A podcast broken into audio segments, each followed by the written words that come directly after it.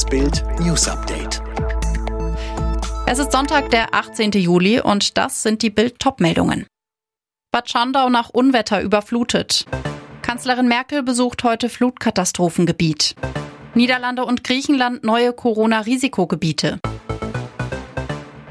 Nun erwischen die Fluten auch Sachsen. Viele kleine Flüsse wie die Polenz und die Kirnitz traten nach Starkregen über die Ufer.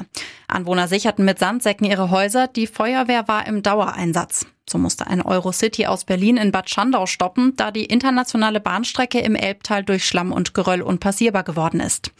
Starkregen mit mehr als 100 Litern pro Quadratmeter haben die Überflutungen ausgelöst. Die schmalen Flussbetten konnten die Wassermassen nicht abtransportieren. Straßen wurden geflutet.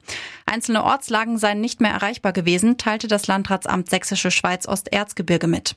Besonders betroffen seien Neustadt, Sebnitz, Bad Schandau, Reinhardsdorf, Schöner und Gorisch gewesen. Der Landkreis mahnte dringend, Keller, Tiefgaragen und Unterführungen zu meiden. In der Alpenregion regnet es stark. Von Innsbruck über das Berchtesgadener Land bis in die niederösterreichischen Voralpen sind bereits bis zu 80 Liter pro Quadratmeter runtergekommen. Videos zeigen strömende Fluten im österreichischen Hallein bei Salzburg. Die Bilder erinnern erschreckend an die Katastrophe der letzten Tage in Nordrhein-Westfalen und Rheinland-Pfalz. Ein Bach hat sich zu einem reißenden Strom entwickelt, bestätigte die Polizei. Die Situation ist sehr angespannt, teils dramatisch, so ein Sprecher. Allerdings gebe es derzeit keine Hinweise auf Verletzte. Schon zuvor war die Bevölkerung aufgerufen worden, vorsichtig zu sein und die Keller nicht aufzusuchen. Auch in anderen Teilen der österreichischen Alpen ist die Situation angespannt. So musste rund um Kitzbühel die Feuerwehr zahlreiche Keller leer pumpen. Kanzlerin Merkel wird heute im Flutkatastrophengebiet erwartet. Gemeinsam mit der rheinland-pfälzischen Ministerpräsidentin Dreyer informiert sie sich über die Lage in der Eifel.